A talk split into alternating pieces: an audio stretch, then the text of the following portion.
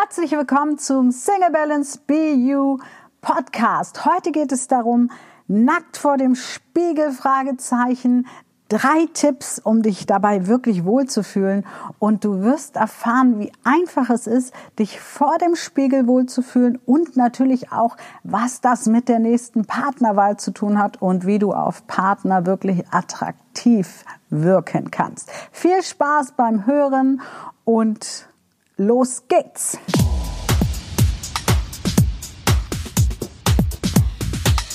Schön, dass du wieder reingeschaltet hast. Heute geht es um das spannende Thema Nackt vor dem Spiegel. Drei Tipps, um dich wirklich dabei wohlzufühlen.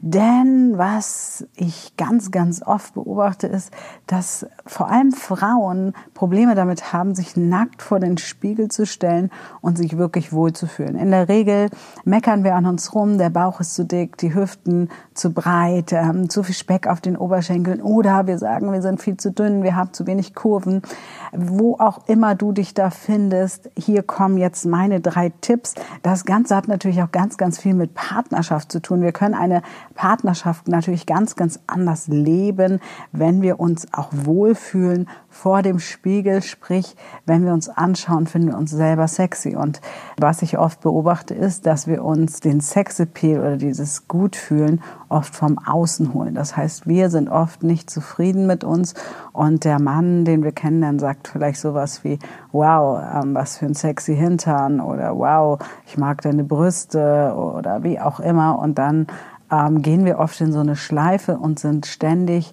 abhängig von dem Lob des anderen, von der Zuneigung des anderen, von der Anerkennung des anderen. Und das ist das eine Problem daran. Doch das nächste Problem ist, dass wir das alles irgendwann in Frage stellen. Das heißt, so nach ungefähr zwei bis drei Monaten, wenn langsam anfängt, die rosarote Brille ähm, zu fallen, und wir sie anfangen abzunehmen, dann fangen wir in Frage zu stellen, meint der das ernst? Wieso findet er mich sexy?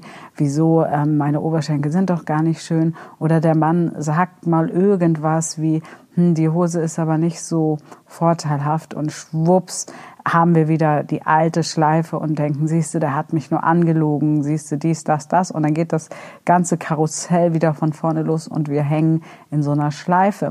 Im schlimmsten Fall haben wir auch ähm, Sex im Dunkeln, weil wir uns nicht zeigen wollen. Und ich kann dir eins sagen, ähm, Sex im Hellen macht in der Regel viel mehr Spaß, weil wir uns auch anschauen können. Aber das geht natürlich dann ganz besonders gut, wenn wir uns selber auch gerne anschauen, wenn wir uns selber gerne vor den Spiegel stellen und uns anschauen. Und mein erster ganz, ganz wichtiger Tipp, womit ich auch auf meiner Coaching-Plattform ganz, ganz viel arbeite, ist die Dankbarkeit. Den Fokus wirklich auf die Dankbarkeit zu legen, statt auf den Mangel. Und damit meine ich, dass du dir bewusst wirst, nehmen wir mal deine Beine. Vielleicht hast du ein Problem mit deinen Oberschenkeln und du findest deine Oberschenkel zu dünn oder zu dick. Und wir sind immer im Mangel und schauen uns das Manko an, was wir wahrnehmen. Und wenn wir jetzt aber stattdessen anfangen zu sagen, okay, was geben mir meine Beine alles und was wäre ich ohne meine Beine, dann fällt es uns leichter in die Dankbarkeit zu kommen, weil Beine tragen uns natürlich durchs Leben. Beine ähm, gehen mit uns den ganzen Tag durch die Gegend, tragen uns wortwörtlich und ohne Beine wären wir nicht mehr unabhängig. Ohne Beine könnten wir nicht mehr ähm, einfach das tun, wo nach uns gerade ist. Und wenn du dann anfängst, für diese Dinge mal die Dankbarkeit zu notieren, wirklich schreibst dir einfach auf, ähm, nimm den Zettel und ähm, schreib dir auf meine Beine. Ich bin heute dankbar für meine Beine, weil sie mich durch die Gegend tragen. Und dann kannst du dir auch überlegen, wo warst du denn mit deinen Beinen schon überall? Vielleicht warst du in einem schönen Urlaub, vielleicht machst du täglich Spaziergänge, vielleicht machst du was Sport mit deinen Beinen. Ähm, deine Beine tragen dich zur Arbeit. Und jetzt sagst du vielleicht, ja, die Beine sind nicht das Problem. Da geht das ja noch, aber mein Bauch ist zu dick. Und auch der Bauch, ja, ich habe immer ein schönes Bild. Stell dir vor, was du ohne deinen Bauch wärst. Was wärst du ohne deinen Bauch? Wie würde das aussehen, wenn die Brüste direkt auf der Hüfte aufliegen? Und das hört sich natürlich ein bisschen spaßig an, aber ganz ehrlich, unser Bauch trägt natürlich unsere ganzen wichtigen Organe, ja, sprich Leber, die Milz, den Darm, den Magen, ja, und ähm, dieser Bauch macht ganz schön viel Arbeit und hat ganz schön viel Schutz. Und natürlich kannst du dir auch überlegen, hey, ähm, wenn du ein Problem mit deinem Bauch hast, vielleicht ist er ähm, füllig, ja, zu überlegen, hey, warum esse ich so viel? Da wären wir zwar im anderen Thema, aber trotz allem zu sagen, wann gibt dir Essen Kraft? Wann gibt dir Essen ähm, Energie? Und auch dafür dankbar zu sein, ja, dann hast du halt dafür Bauchspeck angesetzt, aber hast dafür etwas anderes gesammelt, was man dann wieder anders bearbeiten kann. Ja, das wäre dann das Thema, warum esse ich, wenn ich keinen Hunger habe? Ähm, aber das wirklich mal so anzuschauen, auch die Hände, ähm, natürlich der Kopf, vielleicht hast du, sagst du, meine Lippen sind zu dünn, meine Nase ist zu lang, zu kurz, meine Augen sind zu klein und wirklich mal in die Dankbarkeit zu gehen für die einzelnen Körperteile und du wirst merken, es verändert sich sofort was. Es verändert sich sofort was. Und der zweite Tipp ist, hör auf, dich zu vergleichen. Du bist einzigartig. Du bist besonders. Du bist ein Individuum. Und was wir oft machen, ist uns vergleichen mit einem Bild, was Magazine uns vorgeben. Und ich zitiere da immer gerne Eckart von Hirschhausen, der mal in einem seiner Programme gesagt hat, er kennt die Models, bevor sie in die Maske gehen und danach. Und wenn man einen Gebrauchtwagen kaufen würde, wäre das Betrug. Und das ist genau das. Wir vergleichen uns oft mit Menschen, die ja irgendeine Zeitung hergeben oder irgendeine Kamera, ähm, einen Fernsehfilm oder auch mit Menschen um uns herum, wo wir sagen, ja, aber die, Mariam, die ist doch so schlank oder die nimmt nie zu. Und ähm, ich kann dir eins sagen, als Coach weiß ich, jeder hat seine Themen. Und ich erinnere mich immer daran, dass ich vor ja, über 20 Jahren eine Frau gesehen habe, die einfach bildschön war und schlank und wunderschön. Ich dachte, wow, was für eine Figur, wenn ich so eine Figur hätte. Wie schön wäre das. Und ähm, dann habe ich irgendwann erfahren, dass sie eine ganz, ganz schlimme Darmerkrankung hat und ganz, ganz arg auf ihr Immunsystem achten muss und ganz ähm, viel ähm, ja, tun muss, damit sie gesund bleibt und gar nicht alles essen kann. Und da war mir so bewusst, ja, wir sehen immer nur die äußere, die äußere Facette. Wir sehen das, was uns unser Auge sieht, aber wir sehen nicht das, was dahinter steht. Oder viele Menschen sind vielleicht sehr schlank, verzichten aber auf ganz viel.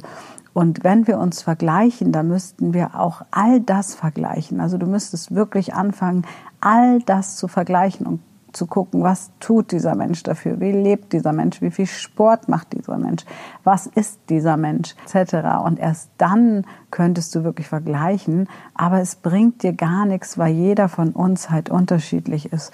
Und deswegen ist es so wichtig, aus diesem Vergleichen rauszukommen. Und Vergleiche sind gut, vor allem dann, wenn man sich mit sich selber vergleicht. Und deswegen sage ich mir immer, wo standest du vor ein paar Jahren? Und vielleicht sagst du ja, vor ein paar Jahren war ich schlanker. Vor ein paar Jahren ähm, hatte ich mehr Busen. Und dann zu gucken, ja, wann hattest du denn mehr Busen? Bei mir war es zum Beispiel so, als ich gestillt habe, boah, da hatte ich echt so riesen Brüste, ähm, aber ich habe halt gestillt. Ja? Und ähm, irgendwann war das Stillen vorbei und dann ähm, sind auch die Brüste wieder zurückgegangen. Und ja, die sitzen nicht mehr so wie mit 20. Doch wenn du dann vergleichst, was hast du dadurch alles gewonnen? Was hast du dadurch alles im Leben erlebt? Und dann kann ich sagen, wow, ich habe eine wunderschöne erwachsene Tochter heute. Und ähm, die durfte ich lange mit meinen Brüsten stillen und das ist etwas ganz, ganz Wunderbares. Und schon hast du in dem Vergleich ähm, wieder etwas drin, was dich bereichert. Und wenn du dich dann anschaust und wieder in die Dankbarkeit gehst, dann veränderst du da ganz, ganz viel. Also hör auf, dich zu vergleichen und gehe wirklich in die Dankbarkeit und wenn du unbedingt etwas verändern willst, ja, dann verändere es. Aber verändere es nicht, um irgendeinem Mann zu gefallen, sondern so, dass du dir gefällst. Und da hilft oft schon morgens sich einfach ein bisschen zu bewegen, ein bisschen zu tanzen, weil auch das verändert dein Körpergefühl und das verändert das Bild vom Spiegel. Ja, und ähm, sich einfach bewusst werden, werd dir einfach bewusst, dein Körper trägt dich, dein Körper sorgt dafür, dass du jeden Morgen aufstehst und jeder von uns kennt es, egal ob man schon mal eine Sehenscheinentzündung hatte, ob man vielleicht ein gebrochenes Bein hatte, ob man eine Magenverstimmung hatte. Wenn eins von unseren Körperteilen nicht so funktioniert, wie es funktionieren soll, dann ähm, kriegen wir plötzlich viel mehr Dankbarkeit, viel mehr Wertschätzung für dieses Körperteil und versuchen, dieses Körperteil wieder zu regenerieren. Und was wäre, was würde sich verändern, wenn du diese Veränderung gar nicht erst bräuchtest, also dieses Regenerieren, sondern wenn du von Anfang an sehr viel ähm, Aufmerksamkeit, deinem Körper Aufmerksamkeit gibst, dich vielleicht eincremst, dich schön machst, ja, dir eine schöne Creme kaufen, hilft auch oft schon wunder, wunderbar. Also fange an, für dich selbst zu sorgen, dass du dich maximal wohlfühlst in deinem Körper. Und dann habe ich noch den dritten Tipp, beobachte deinen inneren Kritiker. Ähm, und ich habe schon ganz viel gesagt, wie du die Dinge ins Positive wandeln kannst. Aber der innere Kritiker ist in der Regel nicht nur ein innerer Kritiker, sondern hat auch ein bestimmtes Alter. Das heißt, wenn wir mit dem, wenn der innere Kritiker spricht, spricht oft gar nicht die erwachsene Person in dir, sondern eine kindliche Person. Das heißt, vielleicht ähm, wurdest du mit zwölf Jahren mal gehänselt oder mit ähm, neun Jahren gab es vielleicht eine Freundin, die immer Aufmerksamkeit bekommen hat, weil sie so schön war.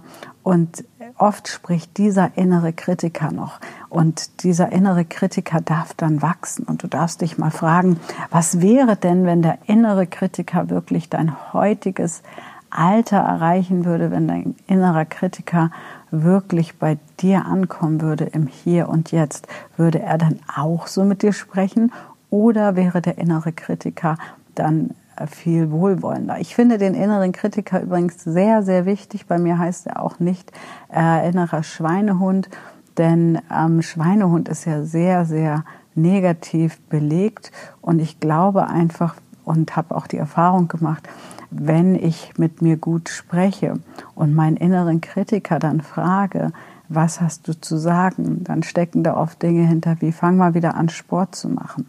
Ja, also auch ich habe manchmal das Thema, dass ich so denke, oh, naja, ein bisschen weniger wäre schon ganz gut. Und worum geht es dem inneren Kritiker eigentlich? Und dann höre ich hin, dass, und der innere Kritiker sagt zu mir, Mariam, du musst wieder mehr Sport machen. Wenn du noch fünf Kilo weniger wiegst, dann ist alles leichter im Leben. Stehst du morgens leichter auf, bist du entspannter ähm, ah, das will mir mein innerer Kritiker sagen. Das heißt, fange mal an, mit deinem inneren Kritiker zu kommunizieren in einer wohlwollenden Art und zu sagen, hey, was hast du mir eigentlich zu sagen? Was ist deine Botschaft an mich?